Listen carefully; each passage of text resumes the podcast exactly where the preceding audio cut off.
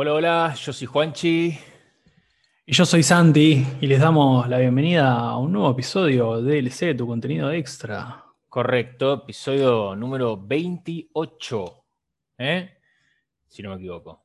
28 nomás. 28, sí, sí, sí. sí, em, y hoy vamos a seguir con eh, la saga de Joyas por Generación, una una serie de episodios que hemos estado lanzando casi desde los inicios del podcast DLC, que puedes encontrar, por supuesto, en arroba escucha.dlc en Instagram, em, en donde repasamos la historia de la industria de los videojuegos, podemos decir, por generación, ¿no? Arrancamos con, las, consolas más viejitas, los, inicios de los videojuegos, eh, lo más retro, y ya en esta cuarta parte eh, nos vamos a centrar en la sexta generación, en donde aparece quizás, o para muchos, o por lo menos eso es lo que el consenso de Internet muchas veces dice, la consola más importante o la mejor de todos los tiempos, que es la PlayStation 2, ¿no? Sí, em, al menos los números por lo menos lo marcan, ¿no? Los números lo marcan, sí. sí de, la, de, las más vendidas, o la, perdón, la más vendida. La más vendida. La más vendida de todos los tiempos, con juegos que ya empiezan a mostrar cifras eh, muy interesantes para pensar, sobre todo del lado, para mí, eh, para mí, eh, con jugadas poco ortodoxas o un poco de redescubrimiento por parte de Nintendo, ¿no? Porque ya empiezan a quedar pocos players en la cancha, se empieza a parecer la industria más a lo que, a lo que conocemos hoy. Sí. Con, los, donde empieza, quedan cuatro players en la, en la industria, cuatro grandes players, que son Nintendo, Sony, Microsoft, que entra. Entra en Entra en la escena para quedarse. Y, si yo no me equivoco, es la última. ¿Es la última consola de Sega? Sí, sí. Es la última consola de Sega con la Dreamcast, una consola que yo nunca toqué en mi vida. Sí, yo la tuve. La verdad que tenía cosas muy interesantes esa consola, pero sí, lamentablemente a partir de esta sexta generación ya Sega se retira, digamos, de lo que es eh, la, manufacturación de hardware, ¿no? En una consola enteramente de ellos. Eh, y de hecho lo interesante es que la sexta generación arranca con la Dreamcast, allá en 1998, pero tres años después eh, tiene que básicamente descontinuarla, o sea, solamente vivió tres años, hasta el 2001. Obviamente debido a pésimos números de venta, creo que es la peor que vendió de toda esta generación, menos de 10 millones de consolas, eh, y obviamente por la llegada de eh, la GameCube de Nintendo y la PlayStation 2 sobre todo, ¿no? así que sí, última, última vez que tenemos a Sega dentro de, Sí, como dijiste, como uno más de los players grandes que supo estar en los mejores momentos de, las generaciones anteriores. Sí, y que quizás sigue un poco la norma que veníamos charlando de el primero que saca la consola, el que se apura, pierde. Y, acá Sega, para mí, no sé si se apura, pero sale dos años antes sí. que, la PlayStation 2. Eh, la PlayStation 2, en segundo lugar, sale a correr y termina primero, ¿no? Eh, pero sí, eh, Dreamcast es una consola completamente olvidable, eh, para mi criterio, pero bueno, ya empezamos a ver hardware, no solamente más poderoso en términos de procesamiento gráfico, de capacidad y de performance, sino también en términos de software, ya se empiezan a parecer más a computadoras, empiezan a tener otras funcionalidades las consolas. Eh, exploradores, por ejemplo, de Internet, eh, cosas que antes no había. Bueno, la PlayStation 2 en ese sentido, el software, el, sistema operativo, eh, quizás es el que se lleva, los, bueno, muchísimos premios, te diría que todos los premios. Em, y bueno, empiezan a salir quizás juegos que hoy las generaciones más nuevas van a reconocer. Sí, sí, sí, O sea, definitivamente creo que hace, hace, un tiempo hicimos un episodio de juegos retro que todavía están vigentes. Sí. Eh, escúchenlo en, Spotify. Y justamente en ese, en ese episodio definimos un poco qué es para nosotros lo retro, ¿no? Y, justamente hablábamos de lo que es anterior a esta generación, es decir, anterior al año 2000, todo lo que es PlayStation 1, eh, Nintendo 64, obviamente. Entonces ya a partir de acá, eh, creo que todo es bastante más reconocible. Creo que ya muchas franquicias arrancan su historia en esta generación, muchas otras pegan el salto de calidad realmente necesario que la sigue hoy coronando como grandes franquicias de, la industria. Voy a dar ejemplos rápidos. Metal Gear Solid, por ejemplo, mm. saca Metal Gear Solid 2 y Metal Gear Solid 3. Em, Resident Evil pasa de los juegos eh, con escenarios pre-renderizados y tank controls a lo que es Resident Evil 4. Obviamente después podemos estar horas y horas charlando si, el giro fue bueno, eh, si en cuanto a la historia, etcétera, un millón de cosas. Pero digamos, en términos de salto de calidad está clarísimo que era lo que le faltaba ¿no? a, ese tipo de franquicias. Muchas otras también, qué sé yo, no sé, Metroid, por ejemplo, se va a jugar algo muchísimo más de acción en primera persona. Em, surgen eh, Call of Duty, Battlefield. O sea, un montón de franquicias eh, que hoy en día son recontra prestigiosas, muy conocidas por los jugadores que sí, capaz en esa época no, no jugaron en, este tipo de soportes, ¿no? Eh, juegos, como te decía, esto de juegos que las generaciones más nuevas de personas van a reconocer, como el God of War, eh, como GTA, versiones más modernas de Pokémon, de juegos de Star Wars.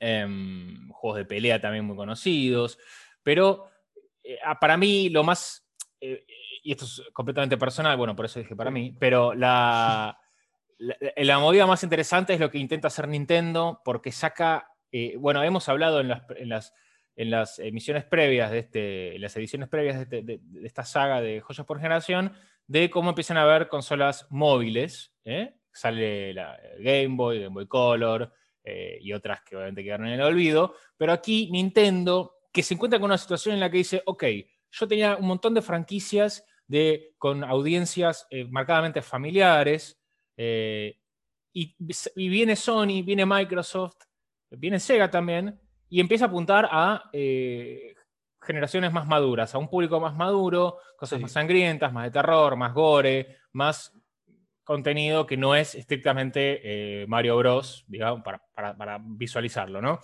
¿Y qué hace Nintendo acá, no? Saca la Game Boy Advance. Para mí, una de las mejores consolas móviles de todos los tiempos. También eh, saca, eh, empieza a ser la era de la, de la Nintendo, ahora ya no me acuerdo cómo se llama, la... la no, la, la, SD, la SD, no, ¿cómo se llama? Em, SP, sí, bueno, lo que continuó, digamos, a lo que es eh, Advance. Correcto, eso. y, esa fue la, esa sí, creo que es la, consola la, de manos más vendida, después habría que chequearlo, pero eh, saca Game Boy Advance, que es una excelente consola, eh, digamos, portátil, y rompe, para mí ahí rompe el maleficio, porque las consolas portátiles venían medio flojas, pero Nintendo se notaba que estaba encontrando la vuelta. Le encontré la vuelta con la Game Boy, le encontré la vuelta con Game Boy Color, que fue básicamente lo mismo, pero con ligeros colores. Y la Game Boy Advance, que ya es otra cosa.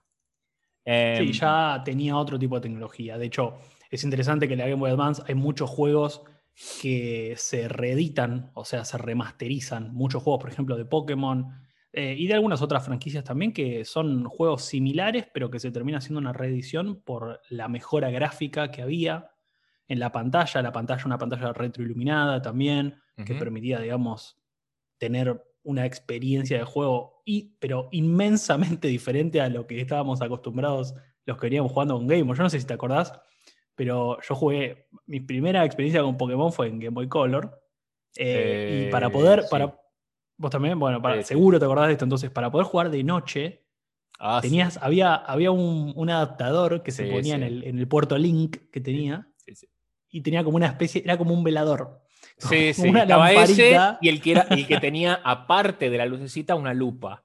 Sí, la lupa. La lupa, que era como una especie de. no sé si, bueno, seguramente quienes están escuchando se acuerden, los que tengan algunos años más, eh, que en los, monitores de, las computadoras de escritorio también se les ponía la pantalla como, como una especie de protector de ojos, que era una, una especie de cobertura de, plástico transparente. Bueno, esto era similar, que se encastraba eh, como una especie de transformer al, al, Game Boy, tenía una lupa, como una especie de protector lupa y unas lucecitas. Y después estaba el que decís vos que sí, era como un velador con, con un cable como eh, duro eh, y enrollado que se elevaba. Como el de los viejos teléfonos, tipo esos enrollados. Sí, sí, sí, sí, sí. Grandes tiempos. Grandes, grandes tiempos. Eh, y, por qué digo que para mí lo de Nintendo es, es, para, es, tan importante en esta época? Porque la GameCube no fue el gran éxito quizás que se esperaba, tampoco fue mala, pero no fue el gran éxito, sobre todo ante la sombra de, de PlayStation 2. Pero si miramos los números, eh, Pokémon Ruby y Sapphire, que son los, juegos más vendidos de Game Boy Advance, vendieron 16, más de 16 millones de copias. solamente detrás de GTA San Andreas, con casi 21 mil millones, una locura. Eh, casi, eh, casi 21 mil millones, perdón, 21, 21 millones, 21 mil millones ya. Era, un poquito mucho. sí, 21, millones 21 millones igual es un montón de, de copias para la PlayStation 2. Y después de eso viene la, la, portátil de Nintendo con Pokémon Rubí y Zafiro. Eh, entonces, por eso me parece que es tan importante lo que hizo eh, Nintendo aquí. Sí me acuerdo, buenos recuerdos de la GameCube jugando, por ejemplo, eh, Perfect Dark. No, Perfect Dark. ¿Había una versión de Perfect Dark para GameCube? Ahora no me acuerdo. Pero mm. me parece que no. Super Smash Bros. Melee, quizás, bueno, el el hijo bobo de la franquicia, algunos dirán, eh, pero... No, pero no le fue mal. Recuerdo, digamos, en ese momento, al menos a nivel de marketing, a mí nunca, yo nunca fui muy fanático de la, de la saga de Smash Bros., pero recuerdo que el Melee, digamos, es uno de los, de los buenos recordados. No sé si tanto como el de, el de, el de Nintendo 64, que creo que era muy bueno, pero creo que, a ver, en términos de gráficos, en términos de jugabilidad, hay una cosa, ahora, ahora si querés igual hacemos un repaso de algunos, de algunos eh, hitos, digamos, de esta era, pero hay una cosa que para mí que es clave, que esta era hizo muy bien esta generación, que es el tema de terminar de definir cómo se va a jugar eh, a nivel de control, a nivel de joystick en, lo que es el videojuego moderno. Ok. Eh, y, digo esto porque hasta la primera generación había, digamos, las dos palancas, los dos sticks, digamos, analógicos, eh, no, eran, no estaban presentes en todas las consolas, había uno solo en algunos casos, PlayStation tenía controles que ni siquiera lo usaban, juegos que no lo usaban. Me acuerdo que agarraba el control de la PlayStation y decía, ¿para qué son estas cosas? Exacto. Y, es en esta generación donde los desarrolladores terminan de encontrarle la vuelta y terminan de definir que, ok, si vamos a seguir jugando en 3D, tenemos que empezar a, considerar que no todo es tan controls, que, la idea de moverse, digamos, diagonalmente o en tres dimensiones con el D-pad es muy complicado. La omnidireccionalidad. Eh, claro, exactamente. Y uno, y, me parece a mí, y creo que esto está bastante, hay, bastante consenso eh, en la comunidad, de que de los mejores controles de la historia está el de GameCube, con sus dos palancas analógicas, algo que hizo muy bien y que me parece que en términos de la gran mayoría de juegos que tiene, tanto lo que fue, no sé, Super Mario Sunshine, Metroid, como decíamos, Smash. Em, sí, era, un control muy complicado de entender al principio del control de la GameCube. Claro, sí, es porque tenía, y esto después lo hizo, para mí lo perfeccionó mucho Xbox, que es que tiene los, los o sea, el, DIPA, digamos, las flechas y los analógicos los tiene eh, como intercalados, están como en diagonal, no como PlayStation, que también para mí el control de PlayStation 2 es uno probablemente también de los mejores de la historia, que lo tenía, digamos, era como más estándar su, formato, digamos. Vos ya a la hora de agarrarlo ya sabías dónde tenías que poner los dos pulgares y era bastante más sencillo de entenderlo, ¿no? Al principio. Sí, Nintendo tenía esto de hacer cosas raras con los controles, porque la Nintendo 64 también era extraño, como ya que no entendía si lo tenías que agarrar con, en paralelo, digamos, los dos bracitos exteriores, que eran los chiquititos, al final tenías que agarrar uno de los chiquititos con el central grande, era todo medio extraño. Con la GameCube lo mismo, claro, tenías arriba a la izquierda del control un, un, analógico. Un analógico y abajo a la derecha otro analógico. Mm. Y en el medio estaba el D-pad. Entonces, ¿qué tengo que hacer con el D-pad y más botones, sí, sí. Y, no tenía tantos botones. Eh, sí, bueno, tenía cuatro botones. Tenía, pero los tamaños, me dejaba raro los tamaños. El botón A era uno grande verde y el B uno chiquitito rojo. Em, Eran como semicírculos que estaban como alrededor del botón grande. Era medio extraño. Era todo muy extraño. Pero eh, por eso, eh, bueno, para mí entonces acá Nintendo se redescubre. Esta es una subhistoria, ¿no? Nintendo se redescubre porque empieza a darse cuenta que no va a tener que hacer cosas para competir, porque claramente los juegos de, digamos, de terceros y de estudios más no, no necesariamente independientes, pero más pequeños, y la colaboración de estudios foráneos a la empresa, eh, estaba sacando la ventaja, sobre todo a PlayStation, que se llevó todo. Y Nintendo, con sus franquicias, no le alcanzaba. Entonces tuvo que, tuvo que convertirse en el rey para mí, para todos los tiempos, de las consolas de, portátiles, que después corona, obviamente, con la Switch en el, mundo moderno, ¿no? Correcto, correcto. Sí, a mí me parece que, de nuevo, eh, ya lo hemos mencionado esto en, algunas, eh, en algunos episodios anteriores. Tal como le pasó a la cuarta generación, que fue la generación de Super Nintendo y Sega Genesis, eh, los desarrolladores, digamos, aprovecharon mucho de, la práctica que tuvieron con la generación anterior y que por cuestiones de, tecnología no habían podido consolidar en ese momento. ¿no? Entonces le pasó a la Super Nintendo pudiendo consolidar todo lo que había aprendido a la hora de tener que hacer juegos 2D en la Nintendo original. Y en este caso pasa un poco lo mismo. PlayStation y Nintendo 64, como los dos players más importantes de la quinta generación, aprenden y consolidan, digamos, lo que es la era de los, del, 3D, la era más poligonal de los videojuegos. Obviamente era algo completamente diferente a lo que habían hecho en la generación anterior, con lo cual se notan esos juegos y cualquiera que, agarre cualquier juego de PlayStation 1 o de Nintendo 64 se van a dar cuenta que son muy crudos, hay muy poco pulido gráfico. Pero en PlayStation 2, en GameCube, Xbox e incluso también la Dreamcast, esto claramente está recontra consolidado y recontra como bien, o sea, se nota que los juegos están bien, se ven bien. Incluso acá estamos hablando de que ni siquiera, o sea, estábamos lejos todavía de los 720p, o sea, ni cerca estábamos de HD, ¿no? Estos juegos corrían en 480 y se veían bien, y yo creo que siguen siendo bastante relevantes, creo, al día de hoy, porque creo que si vos los podés enchufar a tu, a tu televisor, y tenés obviamente no un enchufe HDMI, digo, tenés un enchufe el de la época que se usaba, el de, los componentes, ¿no? ¿Se acuerdan? El rojo, blanco y amarillo para el audio y video. Yo creo que se ven bien. Me parece que eso es muy. es algo como muy interesante de esta época. Y que me parece que desnuda también un poco algo que, seguía siendo, y creo que esta también es la última generación que lo tiene, que es eh, la idea de que los juegos tenían que estar completos, que los juegos tenían que estar pulidos. Si bien el acceso a Internet cada vez estaba más cerca, y de hecho todas estas consolas tuvieron eh, formas de conectarse a Internet, no era todavía tan común. Entonces la idea de los parches y la idea de sacar un juego medio, medio crudo y que le faltaba un poco... ¿no? Sí, o sea, bueno, de esta, en, esta, en esta generación hay DLCs, pero DLCs hechos bien, digamos. Es como que hay DLCs solo si al juego le va bien. No estaba esta idea de, bueno, te vendo, digamos, un juego medio, medio pelo y después te, sumo con un DLC. No, esto era como, ok, te hago un DLC si al juego le fue bien. Si no, no te hago nada. Porque no, no existía todavía esta forma de, vender, ¿no? Era, o sea, la venta era, te compras el juego completo y si, si, si, no te gusta, se corre la voz de que no está bueno porque tiene bugs y porque no, no está bien desarrollado y listo. Y ahí el juego básicamente no iba no iba a vender bien. Entonces me parece que hasta esta generación todavía está esta idea de tener una experiencia offline sólida, digamos. Eh, y por eso, y con, esto cierro esta parte, pero con eso me parece que también se, deschaba o se desnuda esta idea de que si, si nos ponemos a mirar el, catálogo de juegos de esta generación, nos damos cuenta que acá fue la explosión de los mejores juegos single player que había hasta el momento. Todavía el multiplayer era, seguía siendo local, de sofá. De hecho, solamente al mirar las consolas te das cuenta que los puertos son para cuatro jugadores, salvo la PlayStation 2. Pero todavía el multiplayer era de sofá y, el resto eran juegos single player, eh, donde Internet todavía no tenía esa relevancia que va a tener obviamente después.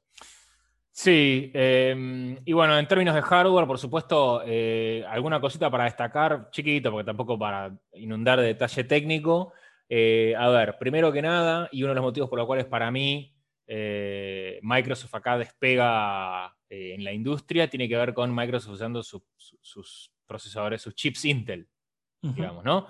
Empieza a usar sus propios hardware, que después también, digamos, incluye en, como, como elemento de, computadora de escritorio o laptop y, se, y, se, y, empieza a notarse ahí, bueno, que está lo optimizado que estaba, que estaba la consola en ese sentido.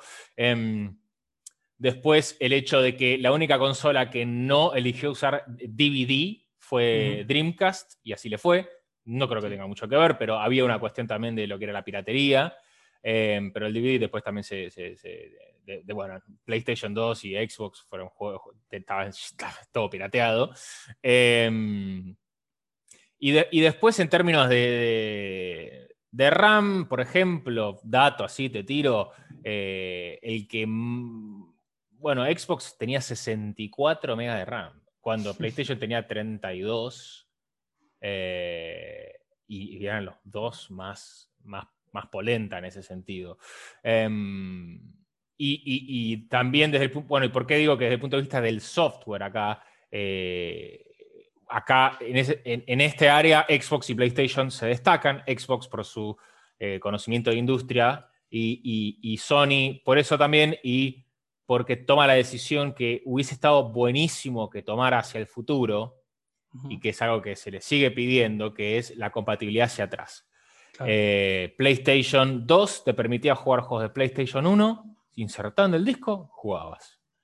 Hacia adelante nunca más sucedió y tiene que ver con la evolución de la industria también, ¿no? Porque es directamente pedirle a la empresa que pierda dinero de alguna forma eh, o, se prive de hacer más dinero. Te compras una en vez de dos, es así de simple. Te compras una copia en vez de dos. Ahí, ahí bueno, Xbox em, lo, supo, lo supo usar a su favor eso, la retrocompatibilidad. Ahora en la, en la generación actual, que es la generación novena, Eh, eh, PlayStation 5 permite algunos juegos de PlayStation 4. La verdad que no sé bien ahí cómo es la retrocompatibilidad. Sí, hay algo ahí, pero. Todavía no, no he podido tener una en mis manos, lamentablemente, así que no quiero, no quiero decirlo, pero. No, y el día que la tengamos, Sí. No, y otra cosa también interesante de lo que vos mencionabas es esta idea de, justamente, o sea, se cambia el soporte, ¿no? Hablamos de DVD eh, y bueno, de estos, de, de estos mini especie de DVDs también que usaba que usaba GameCube, que, eran un soporte Nintendo. O sea, Nintendo... Eh, haciendo cosas de Nintendo. Haciendo cosas de Nintendo. Nintendo dice, ok, bueno, salgo de los cartuchos, pero no voy a usar DVD, voy a usar un soporte que invento yo y bueno, la vida, ¿no? Pero, pero nada, lo que iba con esto es que también hay algo ahí respecto de la tecnología que es interesante, que es que, y, y vos esto lo mencionaste al principio, me parece que va mucho por ahí también, que se empiezan a comercializar las consolas como que, que pueden hacer otra cosa más. En el caso de Sony, Sony de hecho vende la consola diciendo que es un reproductor de DVD también. Claro. Puedes mirar películas. Claro. Eh, digo, Xbox también lo. Xbox no lo dice tan abiertamente, pero se puede. Y me parece que, se da como una disrupción en este caso, ¿no? Entre estos cuatro players, ¿no? Eh, por un lado, Sony, eh, perdón, por un lado, Nintendo y Sega, quizás, que venían de una escuela más de. Vamos a hacer consolas de videojuegos. Y por el otro lado tenés dos empresas de tecnología como Sony y, Microsoft que ya vienen de otro palo y que quizás vieron ahí la beta comercial de, bueno, vamos a hacer esto un poco más mainstream. O sea, vamos a abrir un poco el juego. Vamos a hacer que las consolas hagan otras cosas más. Es decir, que si está la consola en, la, en el televisor de, de, la sala de estar, del living de la casa, y no sé, eh, hay alguien que no quiere jugar, la puedo usar para, como un reproductor de DVD. Eh, que era una tecnología en ese momento muy, muy importante, que estaba creciendo mucho, sobre todo para lo que es eh, películas. Eh, entonces me parece que ahí hay como un quiebre, ¿no? Dreamcast muere, Sega muere muy rápidamente, GameCube no le va muy bien, y de hecho ahí Nintendo también, esto lo vamos a ver en las próximas generaciones, pero Nintendo también va a tener que repensar un poco su estrategia, y claramente acá quedan tanto Xbox, Microsoft y PlayStation 2, Sony muy, muy asentados como, ok, bueno, la escena es nuestra, básicamente. Sí, Nintendo le, va, a tomar vamos a decir, dos generaciones más adaptarse. sí, sí, sí, sí. Pero bueno, y otra cosa que tenía PlayStation en relación a los demás es las dos versiones, ¿no? La Slim y la Fat. Y la Fat, esta posibilidad de ampliarle el espacio, ¿no? Con el HDD, que de hecho yo tengo una acá en mi casa, eh, con, el, con el coso atrás que te permitía alojar muchísimo más contenido. Em, y también entendió el tema de los accesorios, la guitarra, etcétera. Que, bueno, eh, hicieron también historia en ese sentido. Pero eh, hablando de, títulos, bueno, para Sony. a esto quería llegar. Sony, y acá aparecen acá aparecen franquicias que se van a quedar, ¿no? Eh, Rockstar saca GTA 3 Vice City, San Andreas, eh, mete un poco de controversia ahí con, la temática que toca, eh, empieza a haber muchos más juegos de mundo abierto por las posibilidades que daba los nuevos motores gráficos y la tecnología. Aparece God of War y God of, War 2, que después eh, yo lo jugaría en la PC Vita, por ejemplo. Eh, aparece Half-Life 2, que también está para la Xbox, y ahí se lleva mucho, porque Half-Life había sido un exitazo y Half-Life 2 no, no, se quedó atrás. Em, y, aparecen, bueno, aparecen eh, Metal Gear Solid 2, ¿no? Y Metal Gear Solid 3.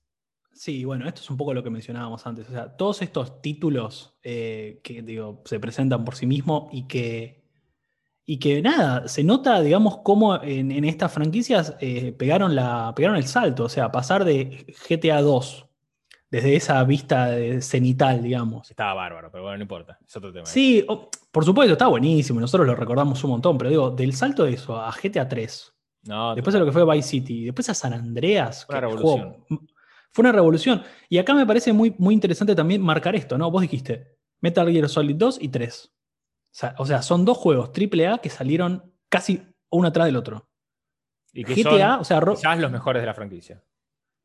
GTA sacó tres juegos, los tres vendieron muy bien en muy poco tiempo.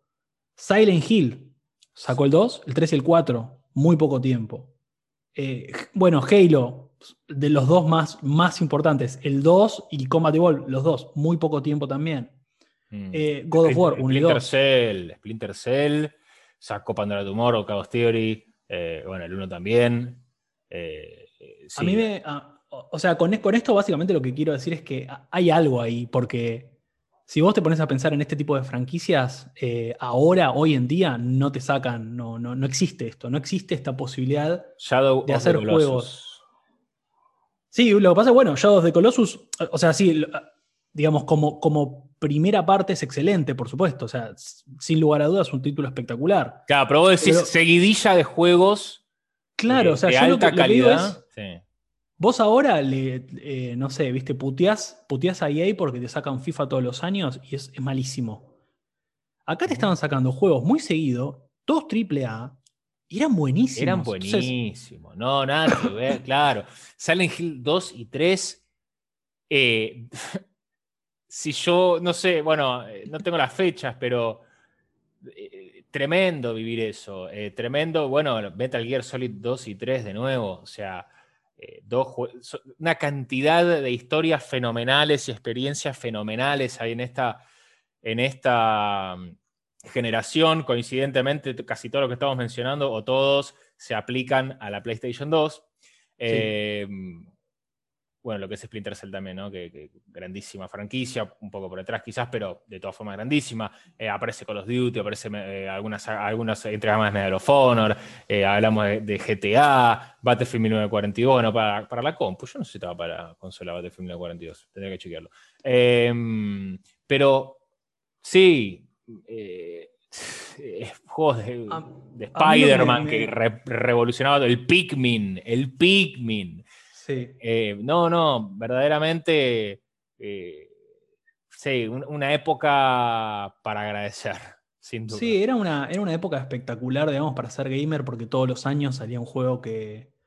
O sea, fue, un momento, digamos, de explosión. O sea, claramente acá, de hecho, si, miramos cuándo terminó esta generación, la generación arrancó, como dijimos, en el 98 con, con Dreamcast y terminó en 2013.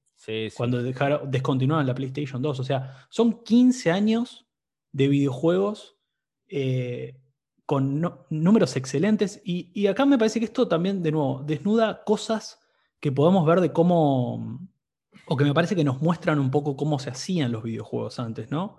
Eh, de nuevo, no había, no existía la idea del parche. El juego tenía que estar bien hecho, tenía que estar bueno, tenía que salir, tenía que estar testeado y salir bien.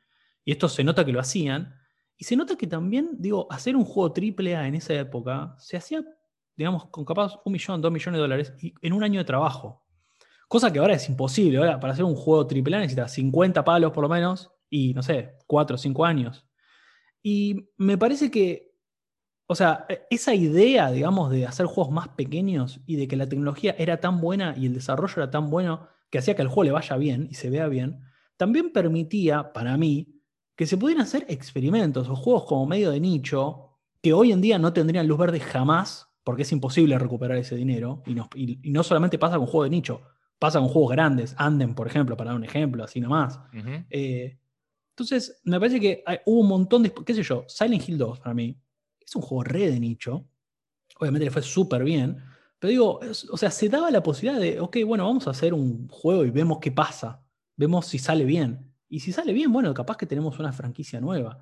Eh, me parece que eso deschaba mucho de, cómo hasta ese momento, sin la llegada de Internet y también eh, con, el hambre que había en, los videojuegos y en, los gamers, digamos, eh, por este tipo de historias, me parece que, que deschaba de nuevo cómo en ese momento se podía especular más, se podía probar más, se podía tener, experimentar más y, la industria, si bien estaba creciendo y todo, no es lo que es hoy en día, que de nuevo, hoy es, claro, sí, la industria del entretenimiento que genera más plata en el mundo, es correcto, pero también esto, si tenés que sacar un juego y necesitas una inversión de 50 millones de dólares, tenés que saber que el tiro tiene que ser perfecto, porque si no, no funciona y perdés mucho, perdés mucha plata, mucho tiempo. Entonces, nada, parece que eh, hasta, este, hasta esta generación se podía todavía eh, digamos, soñar y vivir en ese mundo en donde salían juegos AAA excelentes todos los meses, cosa que, bueno, hoy en día está como bastante...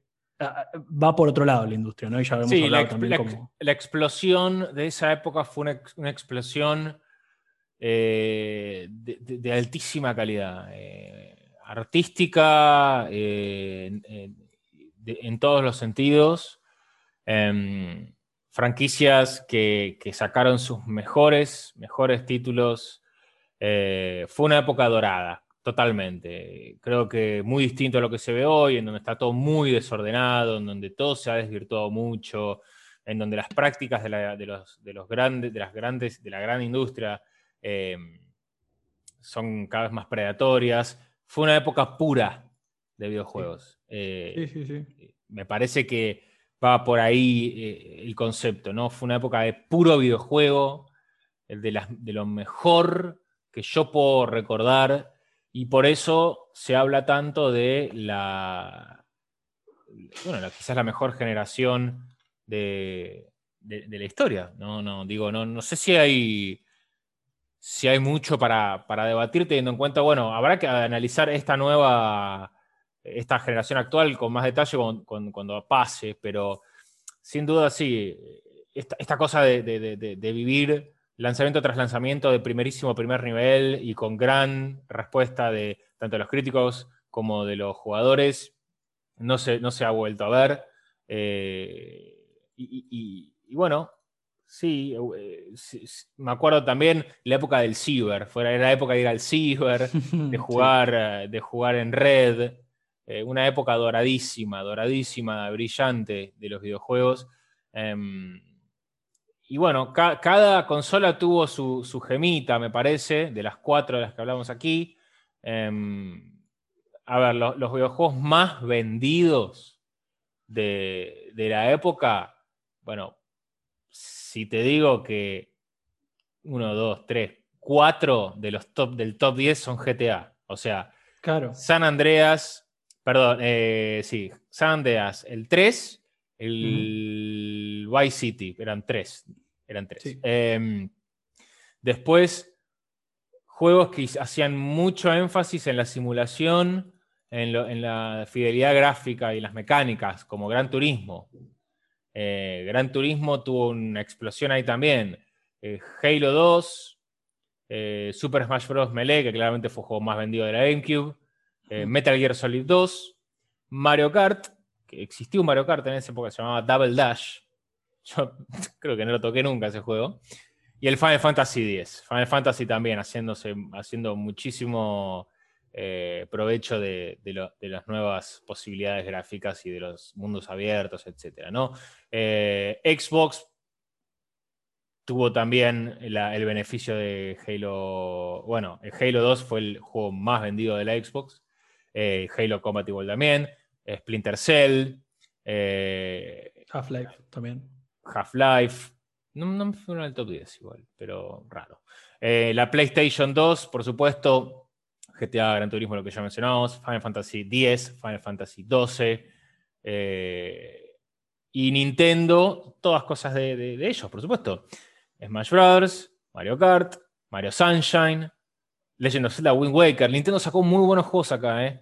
Luigi's Mansion, Metroid Prime, Mario Party, Pokémon Coliseum, Animal Crossing, eh, Mario Party 5.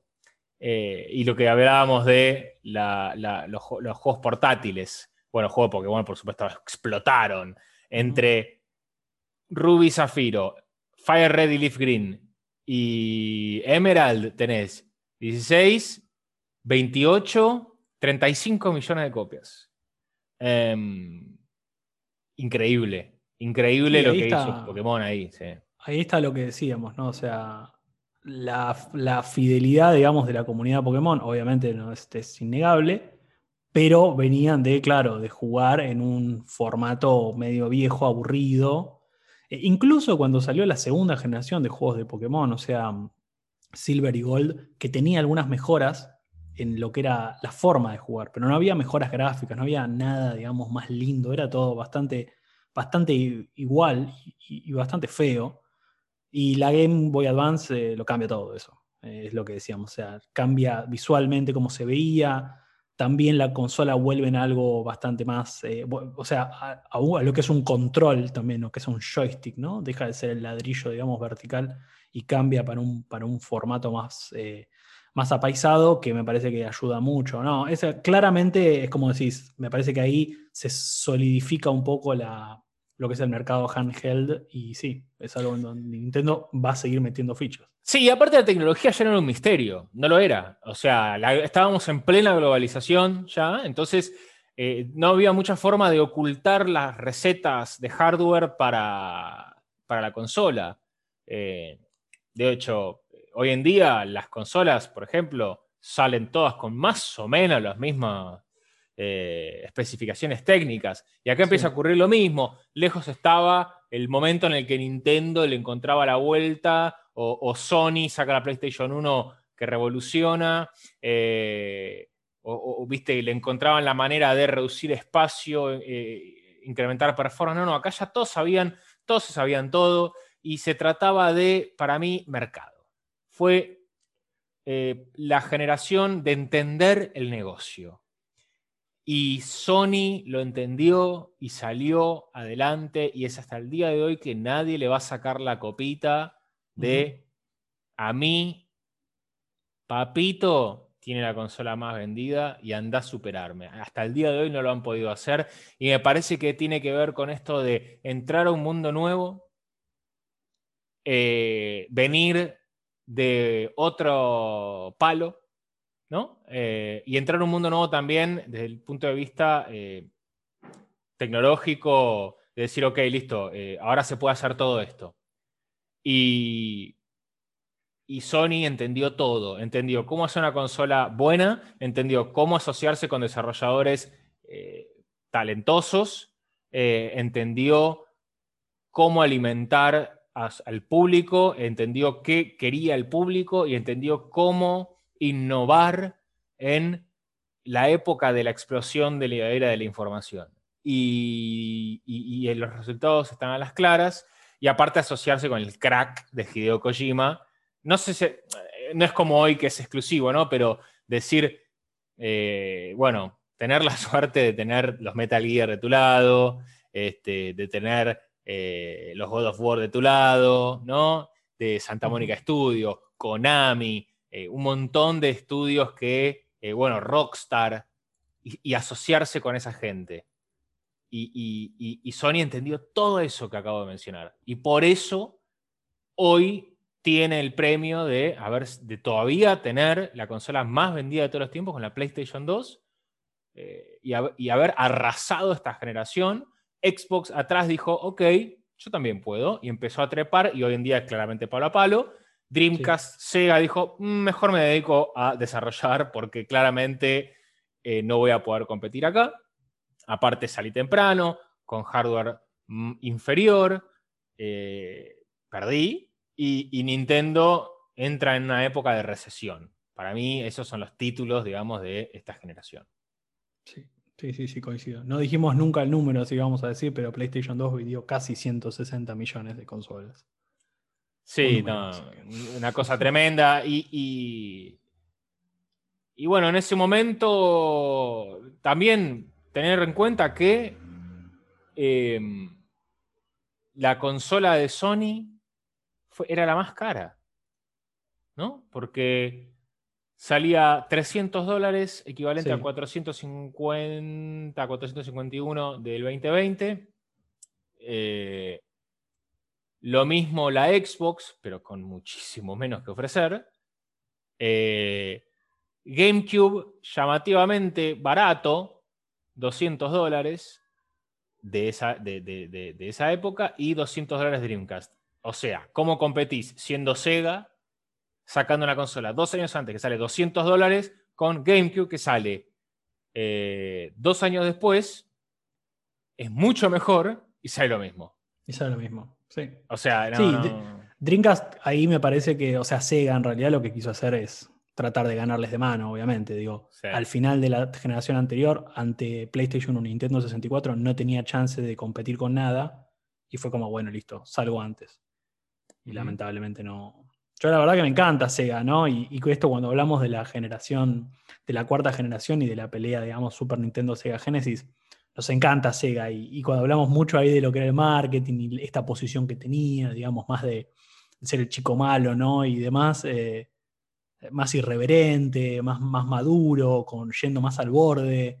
Eh, me encantaba, a mí, la verdad me encantaba. Eso es, realmente fue una lástima, ¿no? Que Sega tuviese que, que retirarse del mercado. sí, lo sacaron de la, fiesta que, inauguró. Sí, exactamente. Sí. O sea, inauguró la fiesta y se sentía el rey porque había entendido un poco para dónde tenía que ir la identidad. Y vino Sony, vino Xbox con Microsoft y dijo: Vení, vení para acá. Lo sacaron, le pegaron una patada, lo sacaron y no volvió más. Eh, qué sé yo, a mí me parece que también eh, llega un momento en donde también, de nuevo, por globalización, por tendencias eh, socioculturales y, de mercado, no había lugar para tantos players. Creo que alguien tenía que quedar afuera. Porque me parece que Nintendo apuntaba y apunta a un público distinto, por más que ahora quieren medio que, fusionarse un poco con la, cuestión de, third party, de indies, etc. Pero eh, en ese momento tenía su público, Sony y Microsoft empiezan a pelearse por lo mismo y Sega dice, chao, yo sobré, soy el mal tercio, eh, me tengo que ir. Y ahora se fue. Eh, y como una corporación gigante como Sega, dijo, no voy a seguir quemando naves en esto porque no tiene sentido. Me voy, me voy, desarrollo, chao. Em, y bueno, así fue la historia de la sexta generación. Obviamente cada vez hay menos detalles de porque se empieza a estandarizar todo, ¿no? Digamos, antes hablábamos de las estrategias de marketing, hablábamos de eh, lo, que se decía detrás de bambalinas. Ahora ya todo eso empieza a quedar un poco de lado, eh, sobre todo con los jugadores en la cancha ya establecidos, con la cancha marcada. Va a ser la misma cancha en la que van a jugar durante los próximos 20 años. Eh, los mismos tres jugadores. Y medio que queda todo, ya no hay mucha sorpresa de acá en adelante, me parece. Sí, el hardware sigue mejorando, la tecnología sigue mejorando, los gráficos siguen mejorando, etcétera, etcétera, etcétera. Pero me parece que lo que empieza a ocurrir de acá hacia adelante tiene que ver con la evolución del videojuego como medio. Sí. y no tanto, el, no tanto el hardware. Empieza a ocurrir, empieza a aparecer el arte, la música, la narrativa, los actores y actrices, eh, dibujantes, empieza, eh, eh, empieza a haber quizás un poco alguna que otro episodio de disrupción en, el medium, digamos, o, o, temáticas que toca, o empieza a haber más cosas de nicho, pero ya no desde el punto de vista del hardware. El hardware es esperable el hardware, quizás el diseño, alguna cosita con el diseño, como con Sony ahora, la PlayStation 5, dijo, no, voy a ponerle esto que hace, te hace sentir el pasto cuando el personaje, con el, ¿cómo se llama? la feature esta que le pusieron, ahora no sé. Haptic feedback. Haptic feedback, bueno, todo está bien. Alguna cosa de esa va a haber. Pero lo, de ahora más lo que cambia, lo que empieza, digamos, a marcar las tendencias son eh, los que están detrás de los juegos, ¿no? empieza a aparecer la figura de Hideo Kojima, por ejemplo. Se empieza a adueñar de la, revolución narrativa, si, se quiere. Empiezan a ver, eh, quizás el terror empieza a tener más espacio en la industria, el, acceso a los temas de, mayor madurez y el entendimiento de que el videojuego no es algo para niños nada más, empieza a traer cosas más maduras, los temas más eh, complejos, cosas que eran tabú, ahora ya no son más. Experiencias distintas. Y acá es donde empieza, para mí, eh, donde vamos a empezar a hablar, por supuesto, en las próximas ediciones de, Joyas por Generación, de narrativa, de, lo que nos gusta hablar a nosotros. Eh, y acá se termina la sorpresa, digamos, del hardware, de la, cuestión eh, de tecnología específicamente. Así es, me parece un hermoso, una hermosa manera de cerrar esta. ¿Te gustó, no? Sexta generación. ¿Te gustó? Sí. Muy bien. Quiero, quiero ahora ponerme a investigar la próxima, ¿no? Y poner a hacer un poco de memoria. es la que yo menos jugué, ¿eh? la, de PlayStation 3, en mi caso al menos. Es la que menos jugué, así que. Eh, mm, qué buena pregunta. No, yo jugué bastante. Porque la primera consola que me compré solo fue la PlayStation 3. ¿No? No me acuerdo. Vos estabas conmigo, pero no me acuerdo si, si esa era la, primera que me la Nintendo 64 me la compré, pero tarde. Bueno, no sé. Otro tema. Em, bien, Santi, por supuesto, como siempre, muchas gracias. Eh, y ustedes también prepárense para la próxima, escuchen este, escuchen los otros, acompáñennos. Agradecemos por los 200 ya, ¿no? Followers. En, más de 200 followers. Más de 200 followers en Instagram. Eh, se agradece cada cada botón de like, cada botón de seguir, cada, comentario. Eh, estamos para interactuar, estamos para construir junto con ustedes que nos escuchan la comunidad de DLC, tu contenido extra en arroba escucha.dlc. Santi, muchas gracias. Nos vemos la próxima. Chau. Chau.